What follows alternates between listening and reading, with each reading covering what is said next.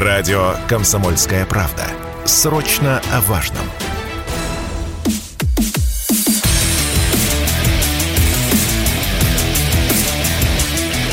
Программа с непримиримой позицией. Утренний Мардан. И снова здравствуйте, и снова в эфире радио «Комсомольская правда». Я Сергей Мардан. Продолжает работать э, пока не запрещенный YouTube. YouTube-канал Марданова .0. Смотрите трансляцию и жамкайте кнопку «Нравится». К нам присоединяется Дмитрий Геннадьевич Евстафьев. Дмитрий Геннадьевич, Наконец мы вас дождались. Здрасте. Видно, что вы отдохнули, съездили в отпуск и полны идей. Я уже устал, я уже устал. Я уже неделю здесь, я уже устал. Ну, скоро опять, значит, в отпуск. Сколько там до Нового года-то осталась сущая ерунда? Продержитесь, пожалуйста. А давайте... Я в Новый год не хожу Нет? в отпуск, я в Новый год работаю, так что мне еще год. Понятно. Давайте с вами начнем с главного. А, с главного, непонятного, необъяснимого события, которое произошло вчера в провинциальном городе а, Львове. Вот. Кто бы мог представить в нашем, ваш, в, на, в нашем с вами советском детстве и юности, что Львов станет э, центром, так сказать, международного сотрудничества. А туда приехал, э, значит, Эрдоган со строгим лицом почему-то, как будто отчитывать сына дурака, который вместо того, чтобы готовиться к экзаменам, э, да, устраивал в папиной квартире шабаши и алкогольные вечеринки. И приехал странный товарищ Гутериш. Я вообще не понял, зачем он туда приехал. Пообщались 40 40 минут и разъехались. Что это было? Вот объясните нам. Честно, я, я вот э, ожидал всего, что угодно от этого. Э, в том числе я ожидал каких-то страшных ультиматумов нам, там, я допускал. Хотя глупость, конечно, была полная, их просто послали бы. Так? Но вот того, что произошло, вот вы знаете, я вот остался в состоянии полного непонимания того, за, даже не что было, что было, я примерно как бы для себя выстроил. А зачем это было? Вот какой смысл этого всего? Ну, что это Львов, это все-таки, ну, такой достаточно большой областной центр. Сейчас я думаю, что они, э, как говорится, да, манипулируются до того, что будут где-нибудь в какой-нибудь Лодзе встречаться. А Лодзе это значительно mm-hmm. хуже Львова, поверьте мне. Так вот, э, Эрдоган понятный. Э, Эрдоган приехал, ну так вот я сейчас, наверное, выйду немножко в другую, так сказать, лексическую страту, но не, я просто не могу по-другому это объяснить.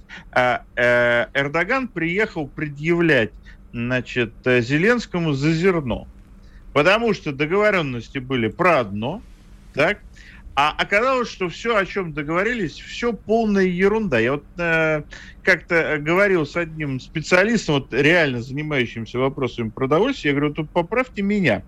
Я говорю, все оказалось враньем. Оказалось, э, про количество зерно, зерна вранье, столько просто нет, и главное, есть у меня подозрение, что никогда не было.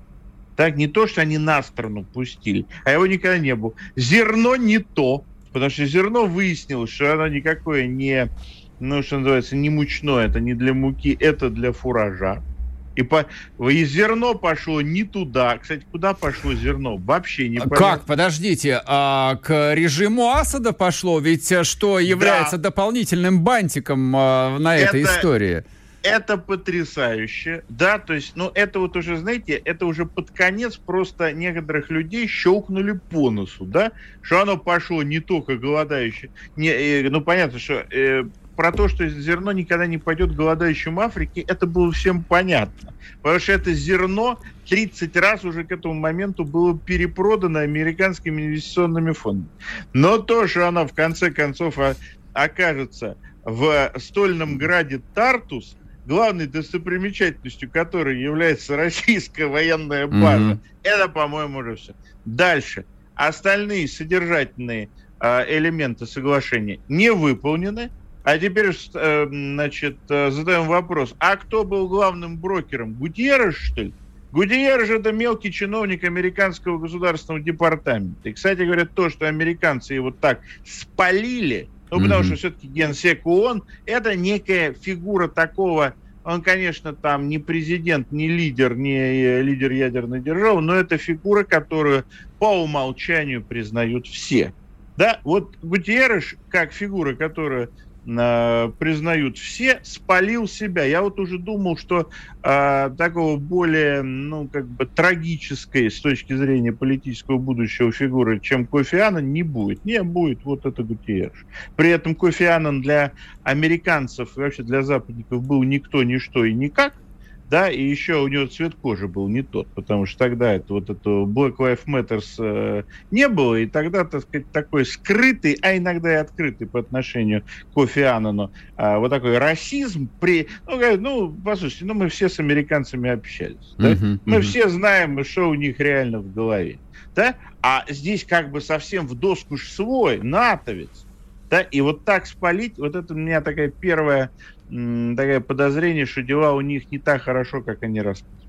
Поэтому, э, и при этом Эрдоган, это же человек, который, ну, знаете, помните советский анекдот? Я его как-то приводил, что, значит, вот управлять миром, э, привлекая внимание санитаров, чтобы все видели, что он главный, и при этом немножко шить и торговать на базаре помидором.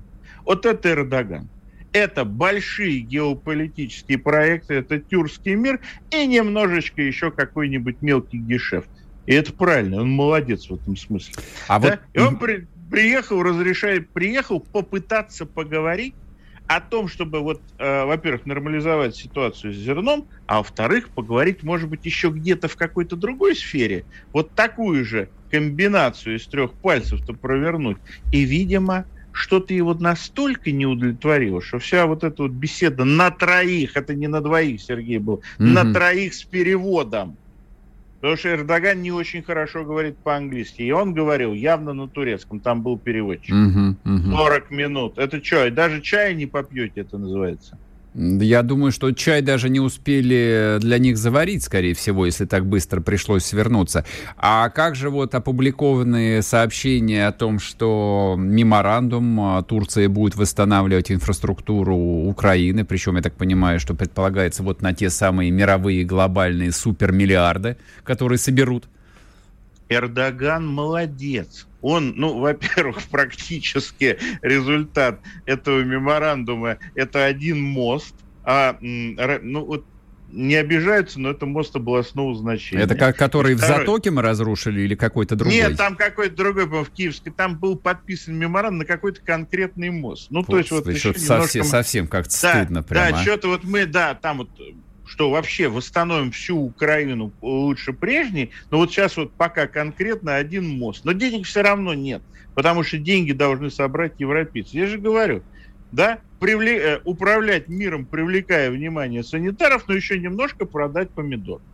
Вот он помидоры продал. А инф... информационный хайп был большой, но, вы, кстати, обращаю внимание, информационный хайп, в том числе на турецких информплощадках, был большой до а потом тишина. То есть а, что-то не срослось, явно. Я думаю, что не срослось вообще ничего. И а... я думаю, угу. что, что оба Кренделя, и Гутьерреш, и э, Эрдоган, да простят они мне эту вольность, увидели там что-то, что существенно изменило их представление о мироздании. Слушайте, а что же это? Вы, вы меня заинтриговали. Вот чем можно было удивить двух э, господ средних лет, которые всякого повидали на самом деле? А я думаю, что они увидели реальное физическое состояние властелина Вселенной. А, вот этого парня я... в нестиранной футболке? Ну да, говорят, это он. Но это не точно, Сергей. Так, хорошо. А, коль мы с вами вот окунулись э, в пучины непознаваемого и психологии, а почему у старика Эрдогана было такое стро... демонстративно строгое лицо? Меня это озадачило, честно говоря. Он восточный человек, то есть все вот эти вот такие наглядные какие-то видимые сигналы, там, а, ну, язык тела, поза, улыбка, много значит. А тут он реально приехал как строгий папа разбираться с идиотом сыном. Ну, послушай, Сергей, Эрдогана явственно по зерну кинули. Причем а, кинули, вот да, что. причем угу. кинули в не просто так вот, где можно под ковер вот эти все истории, так сказать, замести, Да? А так, что это, да, э, э, что это видят все. Об этом не все говорят. И, кстати говоря, очень правильно, что у нас эту историю не очень э, как бы педалируют, потому что все-таки Эрдоган человек, с которым придется иметь дело, и, вероятнее всего, еще довольно долго. Поэтому, ну, зачем это вот? Но он приехал поговорить, он приехал выяснить, э, не, так сказать, как это вообще все получилось, и он увидел то, э, с чем выяснять эти отношения невозможно. Гутьерреш, кстати говоря, очень интересно, что якобы они привезли какую-то дорожную карту, что-то там. Вот Эрдоган – это человек, который курьером ни у кого работать не будет. Он бы вызвал и передал бы э, в Анкаре там или в Стамбуле или где-то еще вот эту дорожную карту, но он не понимает. Единственное, действительно, а вот Гутерреш мог быть курьером, uh-huh, uh-huh. да, потому что его статус это позволяет, и американцы к нему и так относятся вот так. Но, судя по тому, как это все быстро закончилось, я думаю, что не в коня пошел прок. И, кстати говоря, вечерняя, ночная реакция э, ВСУ, там вот эти всякие, так сказать, быстрая активизация угу. и обстрелов, и сегодня опять с утра обстрел, говорит о том, что такое, ну, это такое, я, кстати, об этом попытаюсь сейчас в ближайшие несколько часов написать, это истероидно-компенсаторная реакция. Угу, угу. Да? что не вот, не, э, не вот вальяжность это, он, так сказать, все под контролем, все получается, а наоборот. Дмитрий Геннадьевич, сейчас уйдем на минутку на новости, вернемся и продолжим. Дмитрий Евстафьев с нами. Спорткп.ру О спорте, как о жизни.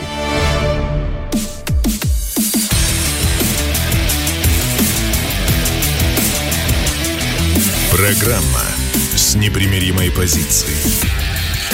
Утренний Мардан.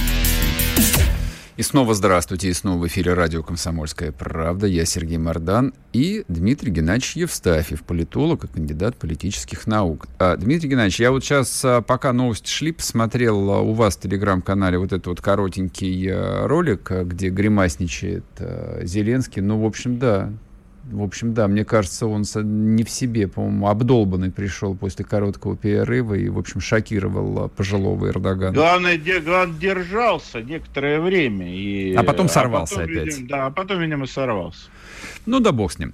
А тут а, вот по поводу приезда Гутьериша а, было же довольно много версий озвучено, что терки шли про такую очень такую непонятную ситуацию вокруг Запорожской АЭС.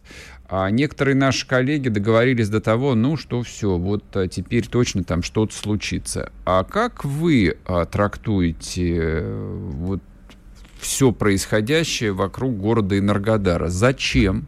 Ради чего? Вот кто какую игру ведет? Насколько велики ставки? А то вот я тоже беспокоиться начал. Ну, значит, э, я начну с э, последнего вашего вопроса. Ставки велики, но не настолько, э, как это иногда рисуют.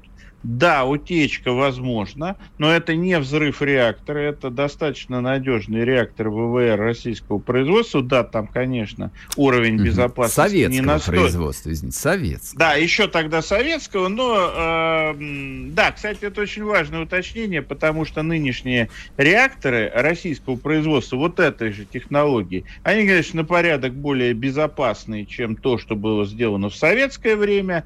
А, и там, то есть, ну, это просто другое, другая планета. И в этом смысле, я сейчас жуткую вещь скажу, эти реакторы ВВР, которые есть на Украине, в любом случае, именно из соображений ядерной безопасности, надо глушить. Угу. Потому что это все-таки предыдущее, я жуткую опять вещь скажу, до Фукусимское поколение.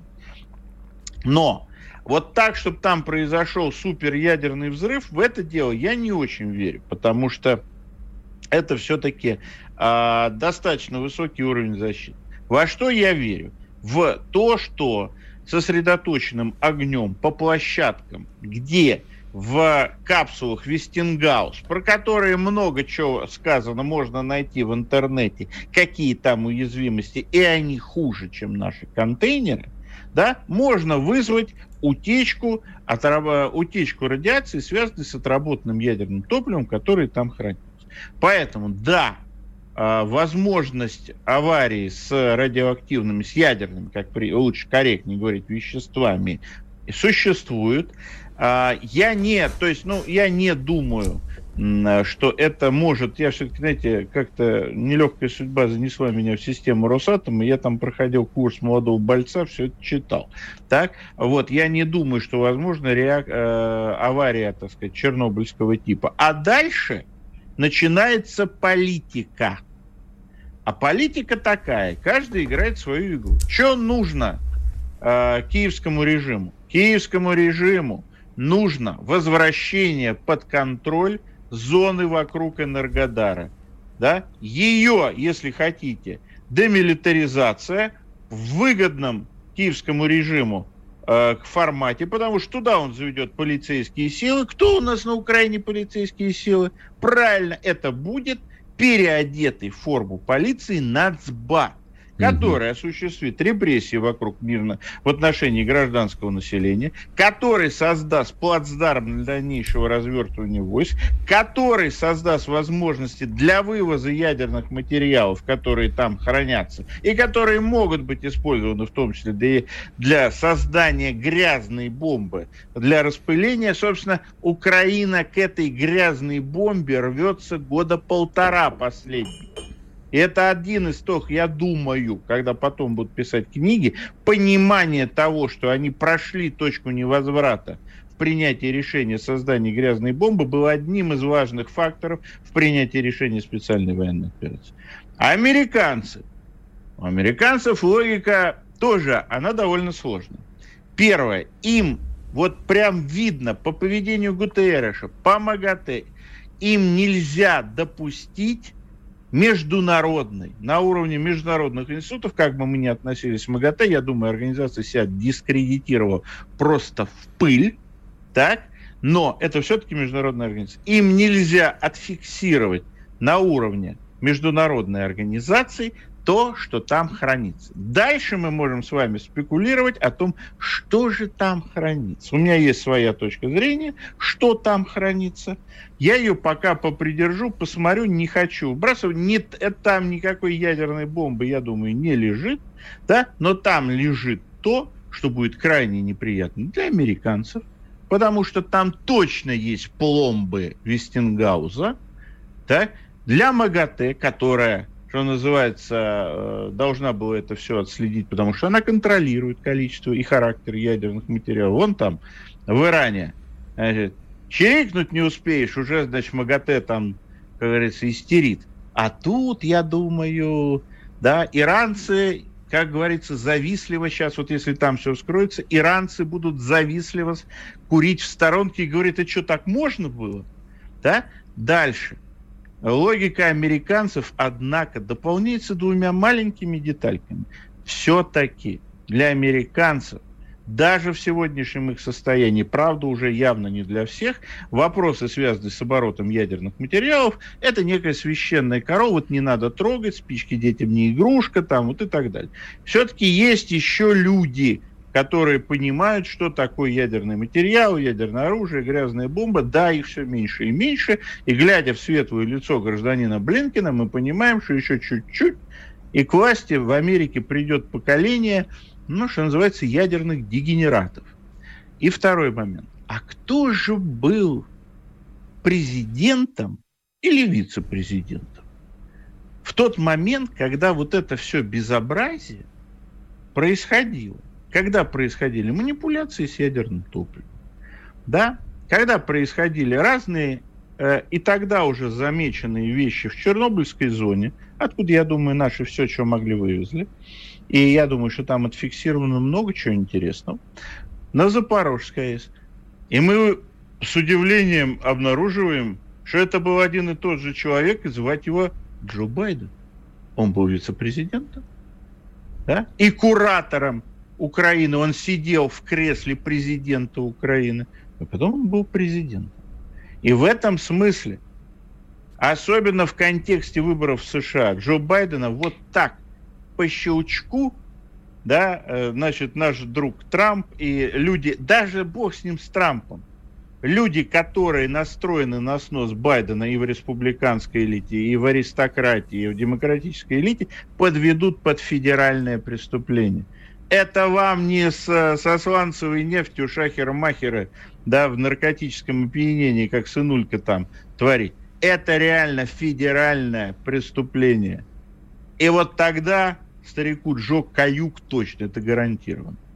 И никакие там завинчивания гаек в СМИ не помогут. И в этом смысле логика американцев, чтобы вот эту историю каким-то образом безопасным, потому что взрыв или какая-то авария, это, ну, нам, конечно, будет плохо, потому что это создаст для нас военные то, сложности, но политические главные сложности будут у американцев, которые это все крышевали. Ну, а европейцев уже, знаете, да, и, вот судьба европейцев не волнует вот этот интересный момент вообще никого. Вот мы там говорим, там, вот, там роза ветров куда-то пойдет. Посмотрите на реакцию в тех же самых западных, в американских СМИ.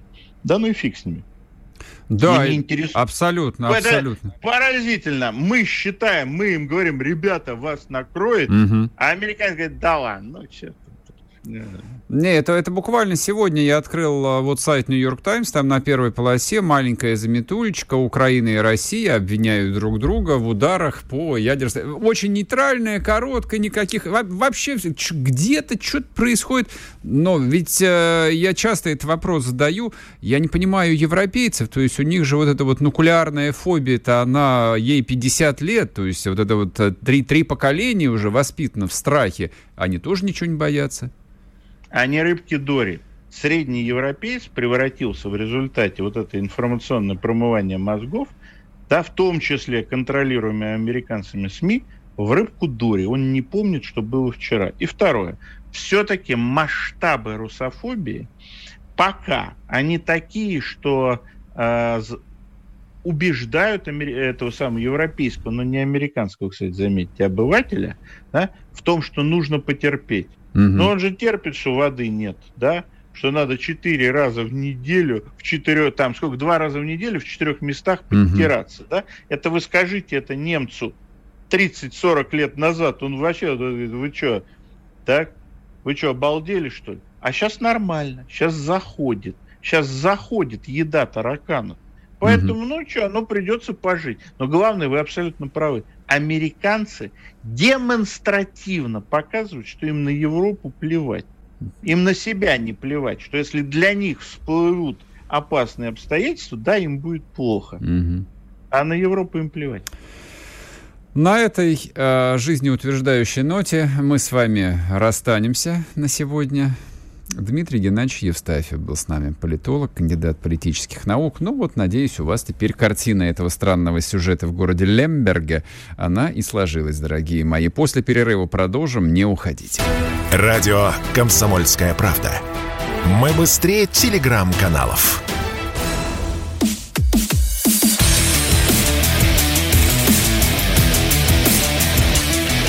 Программа с непримиримой позицией. Утренний Мардан. И снова здравствуйте, и снова в эфире радио «Комсомольская правда». Я Сергей Мордан. Последний раз объявляю, да, не закрыл нас YouTube. YouTube-канал Мордан 2.0. Подпишитесь, поставьте свой лайк. Если смотрите программу уже после стрима, тогда пишите комментарии. Подписывайтесь на телеграм-канал Мордан и «Русский доллар». К нам присоединяется политолог Ростислав Ищенко. Ростислав Владимирович, здрасте. Добрый день. Ну что, у нас много тем, которые надо обсудить. А с вашей точки зрения, а, существует, существует ли вот сюжет, который происходит вокруг Запорожской АЭС, есть ли там измерение вневоенное? Потому что я для слушателей объясню. Есть такая, ну, довольно простая версия, что украинская армия обстреливает станцию для того, чтобы не допустить наступления и, соответственно, захвата Николаева, а, возможно, даже и Одессы. Вот прямо сейчас, там, до конца осени. Они считают, что таким образом можно остановить э, русскую армию.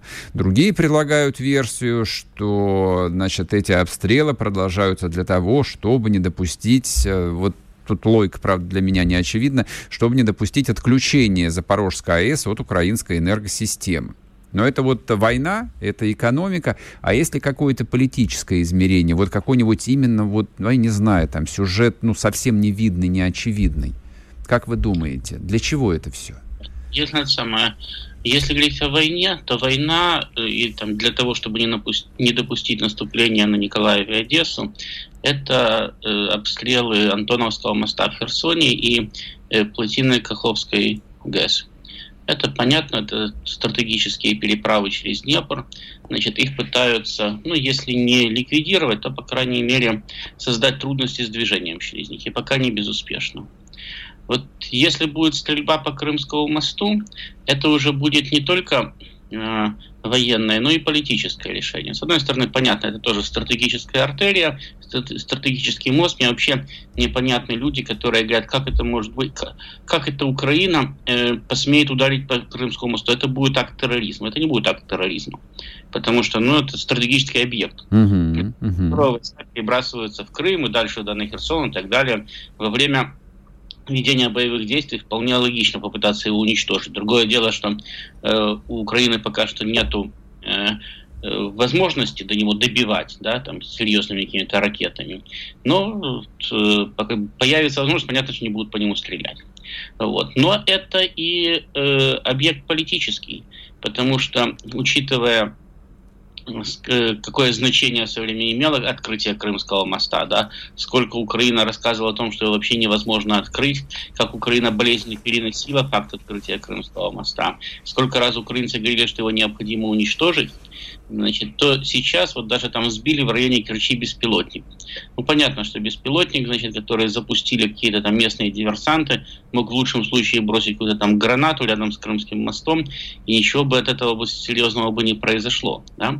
Но сам факт того, что по мосту был бы нанесен удар, значит, Украина бы использовала бы, естественно, в политических, в информационных целях там, и так далее. Mm-hmm этот объект, учитывая его морально-политическую важность и для российского, и для, и для украинского населения, его атака на него имеет уже не только военное значение, но и несет на себя политическую нагрузку. А что касается ударов по Запорожской АЭС, это, во-первых, чистой воды терроризм, потому что понятно, что в данном случае пытаются разрушить ядерный объект, причем без всякой военной необходимости. Ну, понятно, если бы, допустим, через Запорожскую АЭС наступала бы танковая армия, и это был бы единственный путь тоже переправы через Днепр. И она бы вот через нее бы шла, шла, а куда бедным украинцам деваться, стрелять приходится, да? Но там ничего такого нет. Значит, и там даже, по сути дела, военной техники на ее территории нету, на территории этой самой Запорожской АЭС, чтобы сказать, что там есть какие-то такие цели приоритетные, по которым просто нельзя не выстрелить. То есть стреляют тупо по ядерному объекту. Mm-hmm. И стреляют именно с политической целью, и эта политическая цель, ее реализация видна с самого начала. То есть, только начались обстрелы Запорожской АЭС, украинцы стали говорить, ну, это стреляют русские сами по себе. Значит, а американцы стали говорить, ну, знаете, мы там не знаем, кто стреляет на самом деле. Значит, может быть, даже и украинцы. Но ответственность все равно несет Россия, потому что она этот объект контролирует. И таким образом она отвечает за его безопасность. Значит, а это ядерный объект, и таким образом, если он будет разрушен, то в этом будет виновата Россия. Значит, то есть Россию пытаются сделать источником ядерной угрозы, ну, если не для всего мира, то, по крайней мере, для Европы. А Европу этим пугать просто, тем более, что, опять-таки, наши же люди тоже гораздо всех пугать. Вот недавно опубликовали след, возможно, от этого самого э, облака, да, если там будут, будет выброс из реактора и нарисовали такую длинную полосу чуть ли не до, не до Балтийского побережья в районе где-то польско-германской границы. Разделили ее на зоны, но нигде не написали, как, как, каков э, поражающий эффект в какой зоне. И я объясню почему. Потому что самая большая красная зона это вообще ни о чем. То есть вы, вы там можете ходить, жить, доить коров там, и так далее. Значит, и ничего с вами страшного не произойдет. А если показать пальчиком вот эти вот маленькие с ноготок зоны, которые находятся возле самого Запорожья, где действительно существует серьезная опасность, значит, ну или, по крайней мере, опасность потерять здоровье значит, через какое-то время, вот, то население пожмет плечами и скажет там где-нибудь в Польше или в Германии, так что мы этого должны бояться. Ну, так это, и есть, конечно, естественно. Этого пусть боятся в соседней области Украины, да? значит, нам на это дело наплевать. Вот. Э, что э, нагнетание происходит, этой самой вот, обстановки, и за счет этого это тоже используется, потому что американцы говорят, ну вот видите, значит, вот даже русские говорят, да, что будет там страшный ядерный взрыв, и пол Европы снесет. Mm-hmm. Значит, и вот они в этом виноваты, потому что они сидят на Запорожской АЭС, А мы же предлагаем компромиссный вариант, говорят американцы. Мы же предлагаем э, просто вывести Запорожскую АЭС в, под международный контроль. Пусть там стоят э, какие-то международные контролы. Ну, понятно, международный контроль, международные силы, да, потому что их же кто-то должен охранять международных контролеров. Значит, тогда уже надо ввести какие-то международные вооруженные силы, пусть даже полицейские. А это уже значит, появление в зоне конфликта, причем с согласия двух э, враждующих сторон, значит, какого-то третьего критейского судьи, да, а уже потом на основе этого можно будет, так сказать, расширять свое присутствие, значит, в этой самой зоне конфликта, в том числе военное присутствие, и решать свои проблемы уже. Вот, поэтому это несет серьезную политическую нагрузку, а вот военно-стратегически там никакой нету. А в таком случае, то есть, э, вот если разговор в области политики происходит, а почему бы нашим э, не решить вопросы, не заглушить эту электростанцию? Но ведь как бы бенефит э, очевидный, там 25% электроэнергии она вырабатывает. Я там вот, э, поскольку гуманитарий по, по образованию, я не знаю, обрушит ли это всю энергосистему Украины, вот отключение АЭС, но даже если часть э, по-прежнему оккупированной территории останется без света, но это должно освежать людей? Ну, во-первых, э, э, наши собираются переключить, не выключить, а переключить эту электростанцию на обслуживание занятых Россией uh-huh, uh-huh. То есть это, это собирались сделать и так, без всяких обстрелов. То есть здесь, здесь никаких вариантов не было. Во-вторых, я думаю, что проблему дефицита электроэнергии Украина переживет. Значит, э, они уже собираются не топить зимой во многих городах, так что там с лампочкой больше, лампочкой меньше, им на это дело наплевать. Все равно всех убьют. А я, я извиняюсь, а как можно не топить зимой? Там холодно везде. Я, да. я прочу, зимой на Украине везде холодно. Вы знаете, а когда-то я забыл сейчас название этого города в Донецкой области, но когда-то там чуть ли не месяц не топили и ничего. А с другой стороны? Это, это было, по-моему, э, еще при Ющенко, если не ошибаюсь. Вот. Может быть, при ранее нет, по-моему, еще при Ющенко. По-моему, да, при, при правительстве Тимошенко, по-моему, если не ошибаюсь, было, когда не топили в городе просто э, ползимы. И ничего. Значит, выжили как-то. Ну да, там же во Львове вон уже губернатор э, говорит всем, что не надо ждать милости от природы или от Газпрома, покупайте буржуйки, продержимся, ничего страшного. А, вот я вам хотел сказать, во Львове уже, значит, буржуйки производят, в Николаеве уже буржуйки производят, в Николаеве теплее, чем во Львове. Угу. Значит, так что ничего, как-то сами проживут. Я вам скажу, э, я это самое, э, когда-то был в Грузии, значит, в составе делегации Кучмы. Это был его второй визит. Первый был в Канаду, второй в Грузию, после того, как он пришел к власти. Это был февраль 95 -го года. Угу. Ну, запах был такой весенний, но на улице еще было прохладно, около э, 0 градусов где-то. Внутри, в правительственной резиденции, нас поселили, было еще холоднее. Потому что если положить руку на батарею, то чувствуешь, что ее кто-то когда-то планировал включить, но так и не включил. Значит, для того, чтобы как-то было теплее, можете представить себе, насколько было холодно. Если я открыл э, в ванной горячую воду, она текла струйкой толщиной со спичку. Но я почувствовал через некоторое время, что стало теплее. Значит, вот. Я, в принципе, там не раздевался. Э, ну, то есть верхнюю одежду я снимал, ну, вот, ходил там в спортивном костюме, спал под двумя одеялами. Причем, подчеркиваю, это была правительственная резиденция, это не на улице мы были, uh-huh, да, uh-huh. не в частной гостинице где-то. Значит, э, но в это же время в Грузии местное население Э, вырубила все деревья в Тбилиси и тоже отапливалась буржуйками, все окна торчали эти самые трубы. И заметьте, они пережили так не одну зиму. Да, это правда. Несколько зим. Это так правда. что я думаю, что там тоже как-то переживут. И без света, и без газа. Там... Да, и, кстати, когда там наши журналисты... Значит, спрашивают... Ростислав, я вас прерву. Мы сейчас на минуту уйдем на новости, вернемся и сможем продолжить. Ростислав Ищенко с нами на связи, не уходите. Радио «Комсомольская правда». Срочно о важном.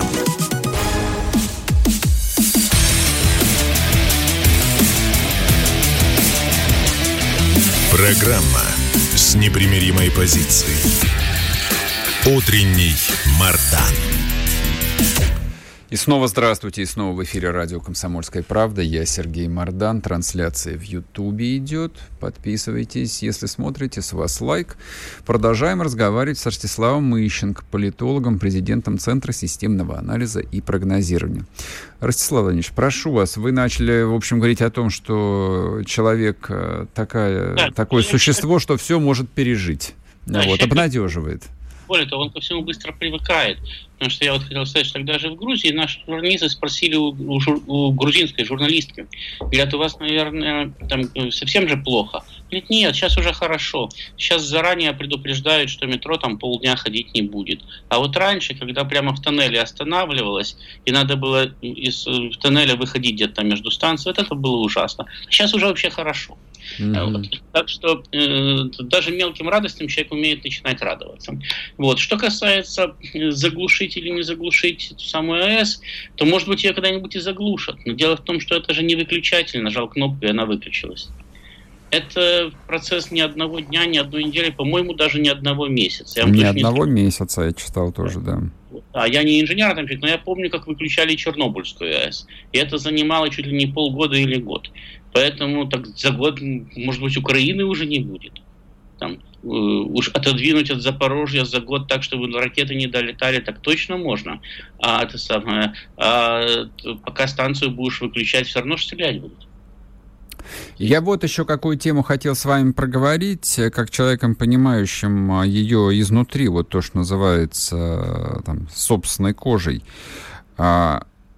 Русская армия освободила довольно большие территории, э, вот, которые не входили в ДНР, ЛНР, то есть вот они жили в совсем а, другой реальности последние 30 лет, и я, по крайней мере, обращаю внимание на вдруг появившиеся публикации в западной прессе вот про партизанское движение, вот, а также я смотрю на статистику, на новости, как атакуются сотрудники российских администраций, а, новости о том, что, в общем, не знаю, там ЦИПСО, ГУР или СБУ продолжают работать вот на самых разных уровнях, в разных системах, в том числе с учителями даже.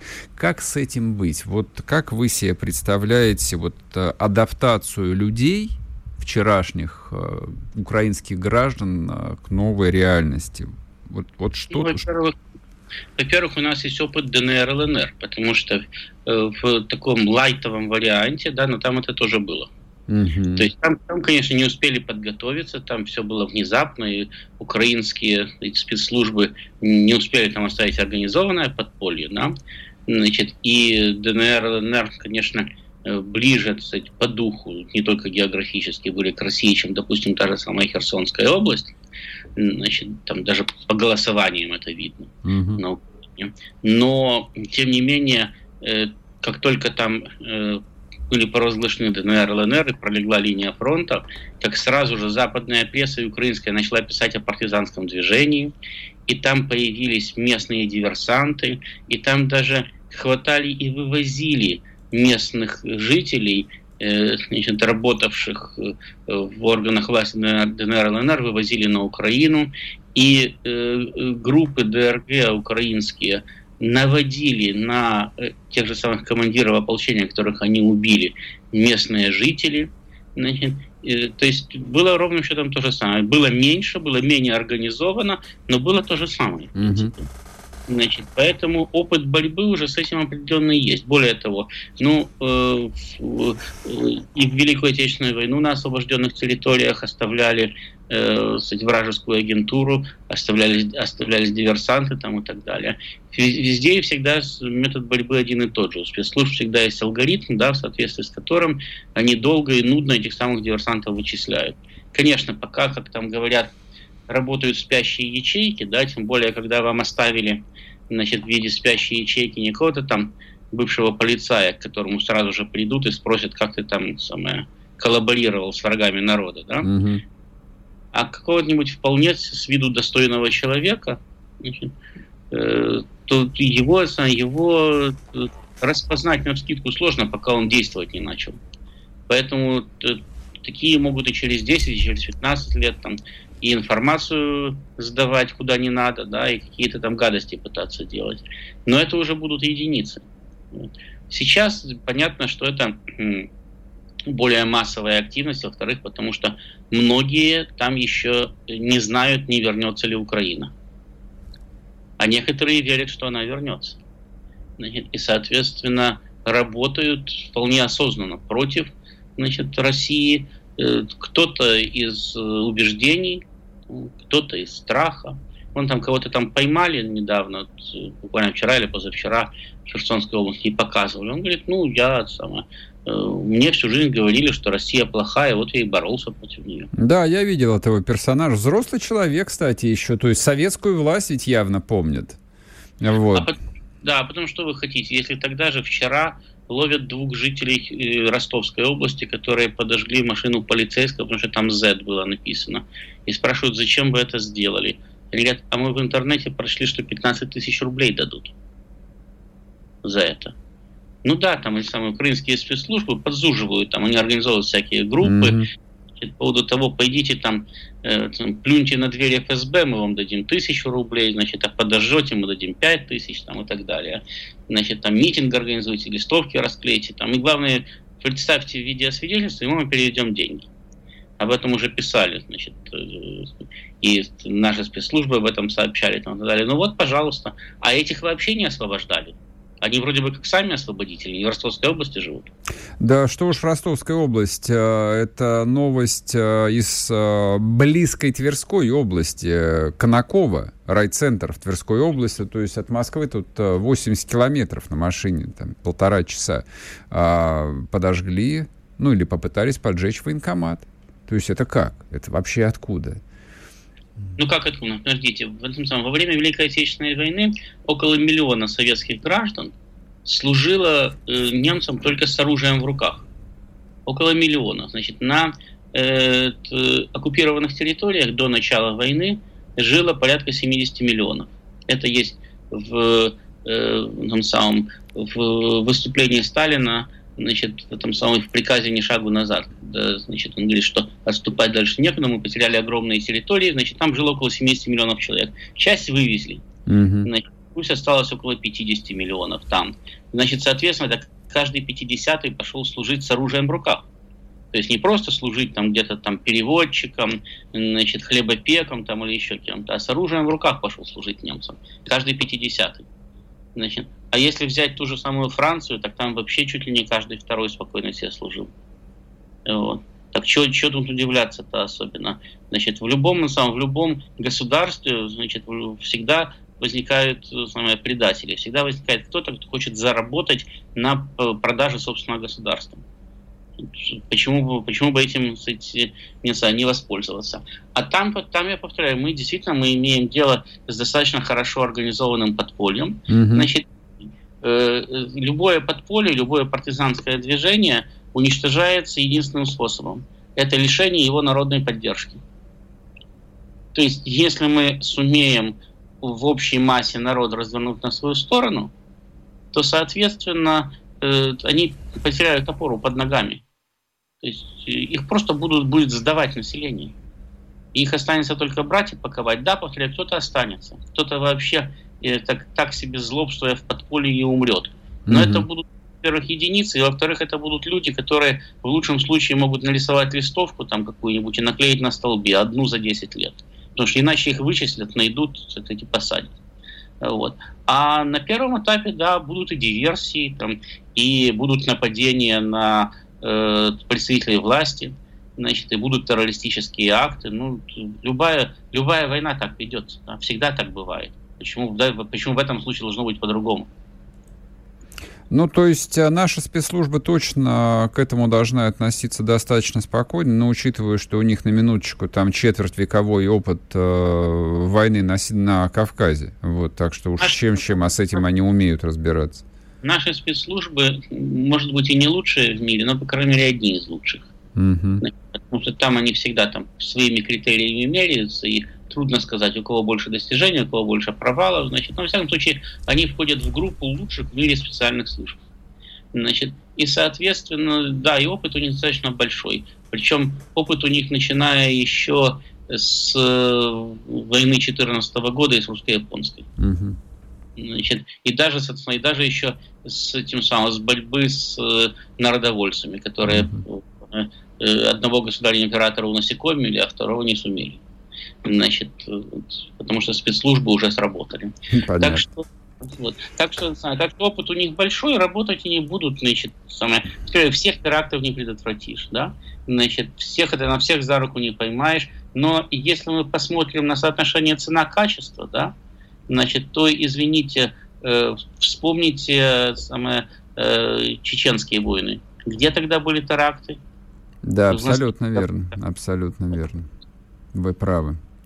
Спасибо большое. Ростислав Ищенко был с нами, политолог, президент Центра системного анализа и прогнозирования. Друзья мои, ну, буквально 20 секунд э, остается до конца эфира. Я вам последний раз э, предлагаю подписаться на телеграм-каналы Мардан и Русский доллар для тех, кого больше интересует бизнес-экономика. Все будет хорошо, не переживайте. Вот, не надо мельтешить, не надо психовать, не надо себя накручивать. В этом смысле у России огромный опыт. Радио «Комсомольская правда». Мы быстрее телеграм-каналов.